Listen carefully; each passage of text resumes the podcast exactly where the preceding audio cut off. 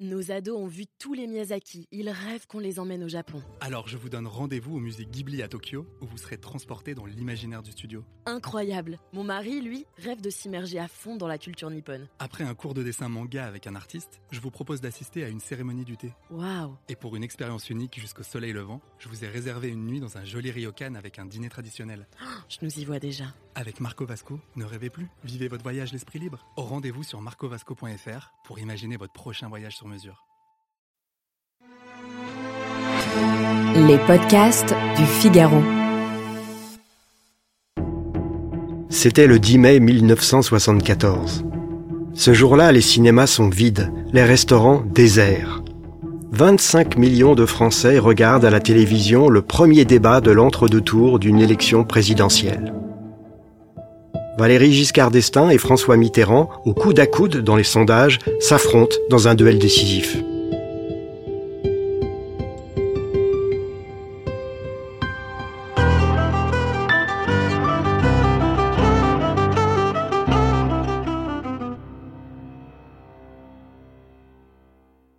L'atmosphère est aussi tendue dans le pays que dans le studio de l'ORTF où les deux candidats ont pris place. Georges Pompidou, président de la République, est mort cinq semaines plus tôt.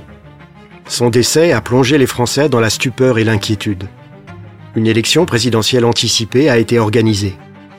Au premier tour, le 5 mai 1974, Mitterrand, candidat unique de la gauche, est arrivé en tête avec 43,2% des voix. Il a devancé de plus de 10 points Giscard, qui a recueilli 32,6% des suffrages. Jacques Chaban-Delmas, le candidat gaulliste, avec ses 15,1% des voix, n'a pu accéder en finale. Chaque camp resserre les rangs pour le choc frontal du deuxième tour. À la maison de la radio ce 10 mai 1974, le duel télévisé Giscard-Mitterrand va durer une heure et 40 minutes les deux candidats ont un français presque toujours irréprochable. Giscard, âgé de 48 ans, dégage une impression de jeunesse. Il est toujours ministre des Finances pendant la campagne. Et il déploie ses compétences économiques qui en imposent. Admirateur de Kennedy, Giscard maîtrise les contraintes de la télévision. Il veut séduire les indécis avec un langage et un style. L'homme s'interdit certains mots, comme gauche, droite ou affrontement. Il ne les prononce jamais. En face, Mitterrand, âgé de 57 ans, paraît raide, crispé. Il sait la victoire à portée de la main. Et comme toujours, le candidat de l'Union de la gauche opte pour l'attaque frontale. Le point faible de Giscard, c'est son origine sociale, très aisée. Mitterrand choisit cette cible et ouvre le feu. Il veut tourner en ridicule le slogan de Giscard, qui était le changement sans le risque. Voyez-vous, susurre Mitterrand, le changement sans risque dont vous avez parlé. Il est sans risque, naturellement, pour des gens comme vous. Mais pensez maintenant, qu'appelez-vous, monsieur Mitterrand, des gens comme vous l'interrompt Giscard, pas du tout surpris et très détendu face à cette attaque. Mitterrand reprend d'une voix douce, c'est-à-dire à des gens qui appartiennent à une certaine caste sociale, qui n'ont pas en effet à se trouver affrontés, comme le sont la plupart des hommes et des femmes qui ont voté pour moi, à des problèmes, et Giscard le coupe de nouveau. Mais monsieur Mitterrand, vous n'avez pas le droit de dire des choses pareilles. Je représente des électeurs qui sont aussi modestes que les vôtres, et qui m'ont apporté leur confiance dans les mêmes conditions. Nous avons chacun le droit de représenter la France qui travaille. Le débat reprend, incertain, et Mitterrand tente un nouvel assaut sur le même sujet. Il déclare c'est aussi une affaire de cœur. Il n'est pas acceptable qu'il y ait une petite minorité de privilégiés qui sont servis par toutes vos lois, en particulier par vos lois fiscales, tandis que tant de millions de gens vivent difficilement.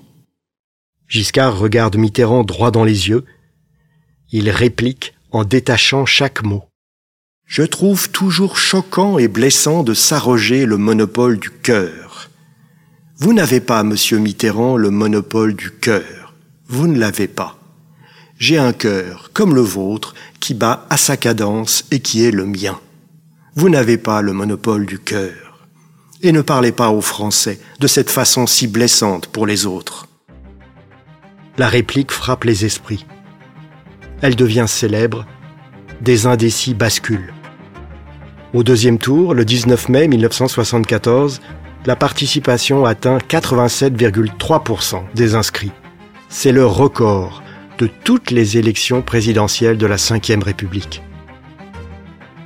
Giscard est élu avec 50,8% des suffrages. Mitterrand obtient 49,1% des voix. Giscard devance son adversaire d'environ 425 000 voix. Il a dû sa victoire à un cri du cœur.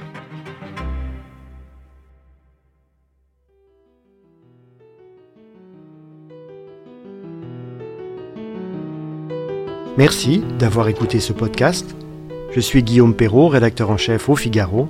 Vous pouvez retrouver ce podcast sur lefigaro.fr et sur toutes les plateformes d'écoute. À bientôt.